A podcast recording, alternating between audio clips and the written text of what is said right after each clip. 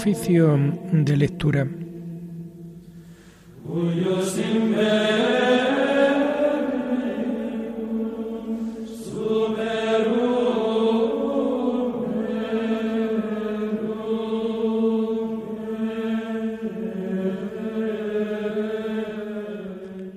Comenzamos el oficio de lectura de este viernes 11 de noviembre del año 2022, día en que la Iglesia celebra la memoria obligatoria de San Martín de Tours. Nació en Panonia hacia el año 316 de padres paganos, habiendo recibido el bautismo y renunciado a la milicia, fundó un monasterio en Liguguen, Francia, donde practicó la vida monástica bajo la dirección de San Hilario. Más tarde fue ordenado sacerdote y elegido obispo de Tours. Fue un modelo de buen pastor y fundó otros monasterios. Trabajó en la formación del clero y en la evangelización de los pobres. Murió en el año 397. Hacemos el oficio propio de este día.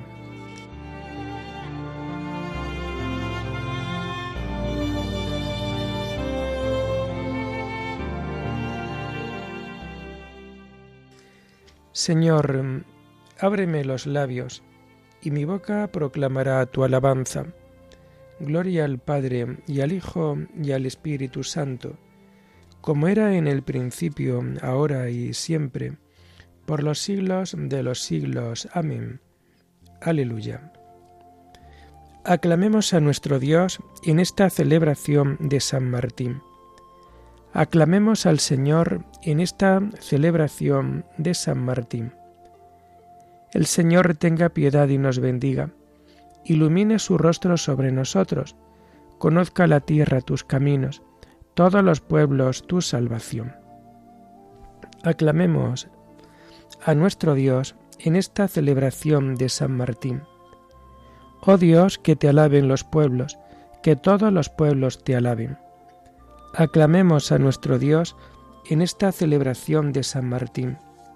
Que canten de alegría las naciones, porque riges el mundo con justicia. Rige los pueblos con rectitud y gobierna las naciones de la tierra. Aclamemos a nuestro Dios en esta celebración de San Martín. Oh Dios, que te alaben los pueblos, que todos los pueblos te alaben. Aclamemos a nuestro Dios en esta celebración de San Martín. La tierra ha dado su fruto, nos bendice el Señor nuestro Dios que Dios nos bendiga, que le teman hasta los confines del orbe. Aclamemos a nuestro Dios en esta celebración de San Martín. Gloria al Padre y al Hijo y al Espíritu Santo, como era en el principio, ahora y siempre, por los siglos de los siglos. Amén. Aclamemos al Señor en esta celebración de San Martín.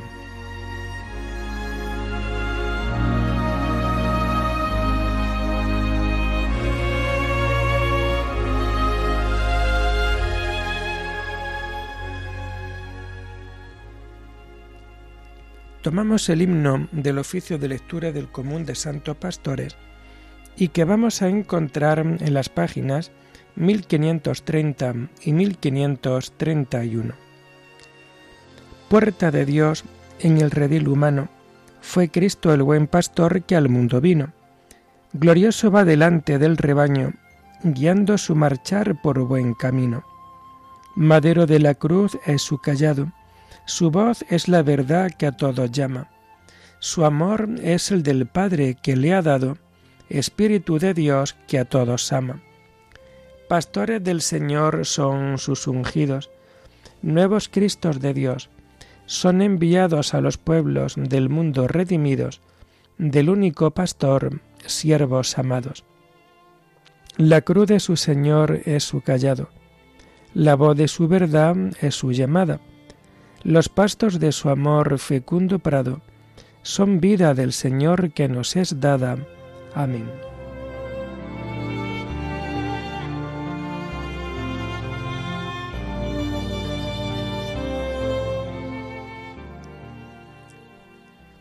Tomamos los salmos del oficio de lectura del viernes de la cuarta semana del Salterio y que vamos a encontrar a partir de la página 1001. Dios mío, no te cierres a mi súplica pues me turba la voz del enemigo. Dios mío, escucha mi oración, no te cierres a mi súplica, hazme caso y respóndeme, me agita mis ansiedades me turba la voz del enemigo, los gritos del malvado. Descargan sobre mí calamidades y me atacan con la furia. Se me retuercen dentro las entrañas, me sobrecoge un pavor mortal. Me asalta el temor y el terror, me cubre el espanto. Y pienso, ¿quién me diera alas de paloma para volar y posarme? Emigraría lejos, habitaría en el desierto.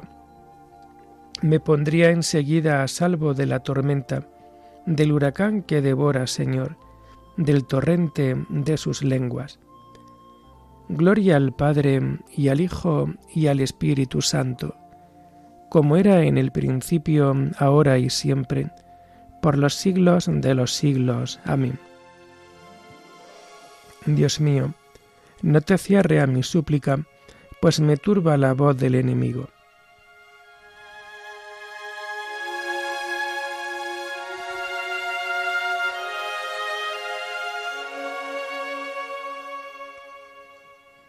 El Señor nos librará del poder de nuestro enemigo y adversario. Violencia y discordia veo en la ciudad. Día y noche hacen la ronda sobre sus murallas en su recinto crimen e injusticia, dentro de ella calamidades. No se apartan de su plaza la crueldad y el engaño. Si mi enemigo me injuriase, lo aguantaría. Si mi adversario se alzase contra mí, me escondería de él. Pero eres tú mi compañero, mi amigo y confidente, a quien me unía una dulce intimidad. Juntos íbamos entre el bullicio, por la casa de Dios. Gloria al Padre y al Hijo y al Espíritu Santo, como era en el principio, ahora y siempre, por los siglos de los siglos. Amén. El Señor nos librará del poder de nuestro enemigo y adversario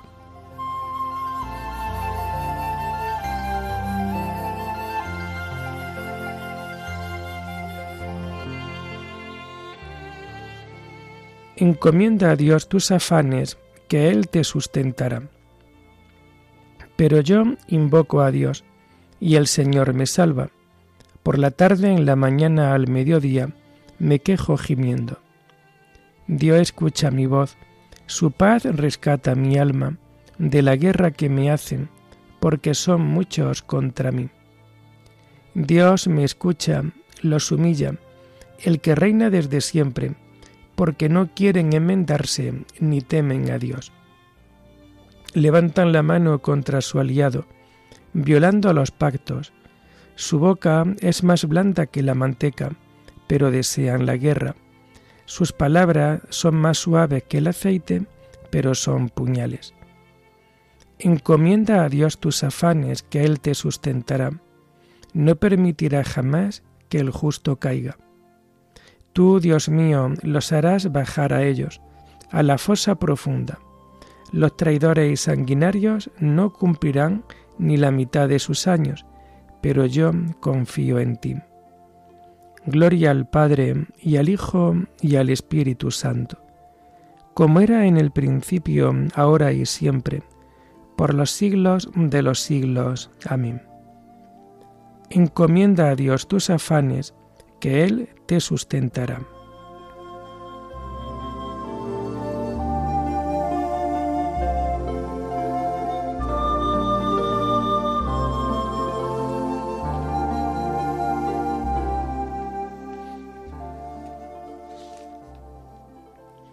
Hijo mío, haz caso de mi sabiduría, presta oído a mi inteligencia.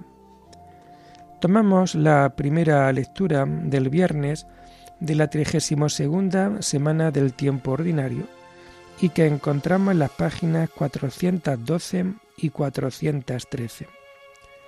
Está tomada del libro del profeta Daniel. Visión de un hombre y aparición del ángel. El año tercero de Ciro, rey de Persia, Daniel, llamado Belsázar, recibió una palabra, palabra cierta, un ejército inmenso. Comprendió la palabra, entendió la visión. Por entonces, yo Daniel estaba cumpliendo un luto de tres semanas. No comía manjares exquisitos, no probaba vino ni carne, ni me ungía durante las tres semanas. El día 24 del mes primero estaba yo junto al río grande, el Tigris. Alcé la vista y vi aparecer un hombre vestido de lino, con un cinturón de oro. Su cuerpo era como crisólito, su rostro como un relámpago, sus ojos como antorchas, sus brazos y piernas como destellos de bronce bruñido, sus palabras resonaban como una multitud. Yo solo veía la visión. La gente que estaba conmigo, aunque no veía la visión, quedó sobrecogida de terror y corrió a esconderse. Así quedé solo. Al ver aquella magnífica visión, me sentí desfallecer, mi semblante quedó desfigurado y no lograba dominarme. Entonces oí ruido de palabras, y al oírlas caí en un letargo con el rostro en tierra. Una mano me tocó, me sacudió poniéndome a cuatro pies. Luego me habló. Daniel, predilecto, fíjate en las palabras que voy a decirte. Ponte en pie, porque me han enviado a ti.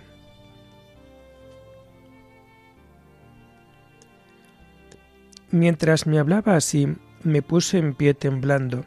Me dijo, No temas, Daniel. Desde el día aquel en que te dedicaste a estudiar y a humillarte ante Dios, tus palabras han sido escuchadas, y yo he venido a causa de ellas.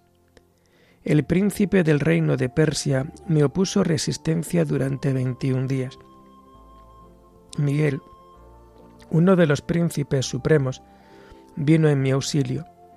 Por eso me detuve allí, junto a los reyes de Persia. Pero ahora he venido a explicarte lo que ha de suceder a tu pueblo en los últimos días, porque la visión va para largo. Mientras me hablaba así, caí de bruces y enmudecí. Una figura humana me tocó los labios, abrí la boca y hablé al que estaba frente a mí. La visión me ha hecho retorcerme de dolor y no puedo dominarme. ¿Cómo hablará este esclavo a tal señor? Si ahora las fuerzas me abandonan y he quedado sin aliento. De nuevo, una figura humana me tocó y me sujetó.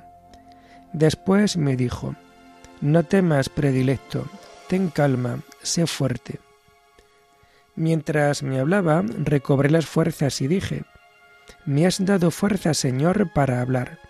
Me dijo, ¿Sabes para qué he venido? Tengo que volver a luchar con el príncipe de Persia. Cuando termine, vendrá el príncipe de Grecia.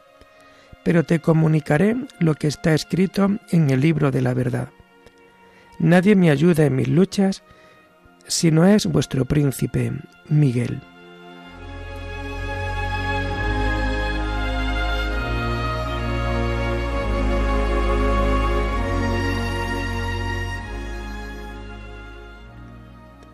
Desde el día aquel en que te dedicaste a estudiar y a humillarte ante Dios, tus palabras han sido escuchadas, y yo he venido a causa de ellas. No temas, Daniel, te comunicaré lo que está escrito en el libro de la verdad. Tus palabras han sido escuchadas, y no he venido, y yo he venido a causa de ellas.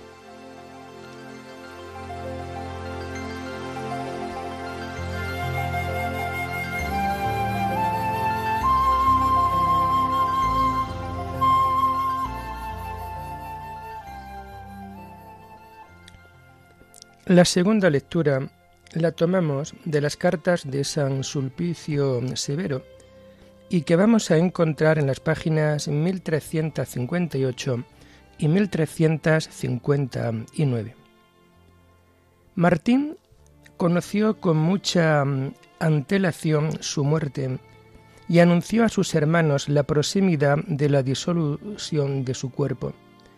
Entretanto, por una determinada circunstancia, tuvo que visitar la diócesis de Candes.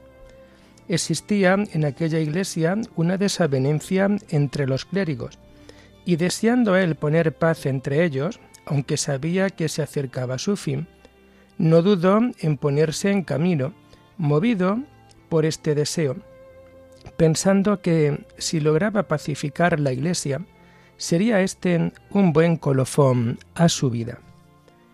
Permaneció por un tiempo en aquella población o comunidad donde había establecido su morada. Una vez restablecida la paz entre los clérigos, cuando ya pensaba regresar a su monasterio, de repente empezaron a faltarle las fuerzas. Llamó entonces a los hermanos y les indicó que se acercaba el momento de su muerte. Ellos, todos a una, empezaron a entristecerse y a decirle entre lágrimas, ¿Por qué nos dejas, Padre? ¿A quién nos encomiendas en nuestra desolación? Invadirán tu grey lobos rapaces. ¿Quién nos defenderá de sus mordeduras si nos falta el pastor? Sabemos que deseas estar con Cristo, pero una dilación no hará que se pierda ni disminuya su premio. Compadécete más bien de nosotros a quienes dejas. Entonces él, movido por este llanto, lleno como estaba siempre de entraña de misericordia en el Señor, se cuenta que lloró también. Y vuelto al Señor, dijo tan solo estas palabras en respuesta al llanto de sus hermanos.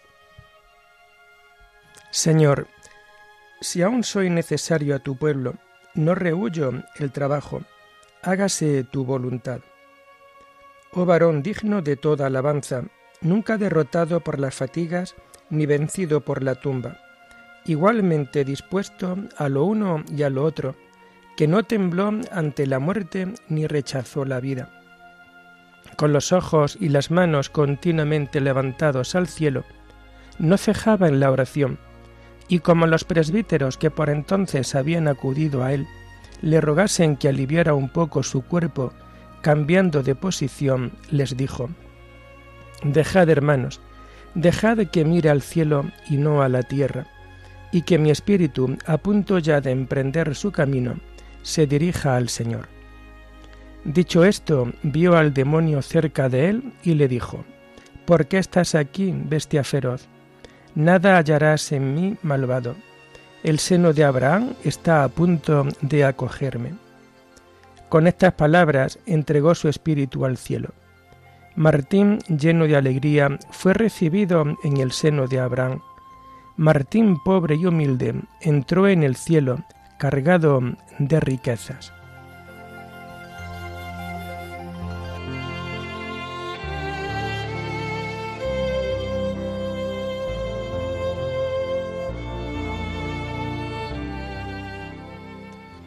Oh tú, verdaderamente dichoso, en cuyos labios no hubo engaño, que a nadie juzgaste, a nadie condenaste. Nunca se encontró en su boca otra cosa que Cristo, la paz y la misericordia. Oh varón digno de toda alabanza, nunca derrotado por las fatigas, ni vencido por la tumba, que no tembló ante la muerte, ni rechazó la vida. Nunca se encontró en su boca otra cosa que Cristo, la paz y la misericordia.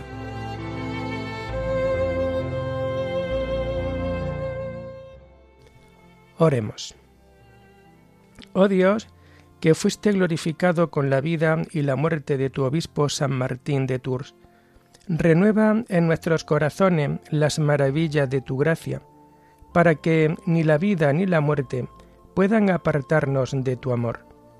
Por nuestro Señor Jesucristo, tu Hijo, que vive y reina contigo en la unidad del Espíritu Santo, y es Dios por los siglos de los siglos. Bendigamos al Señor, demos gracias a Dios.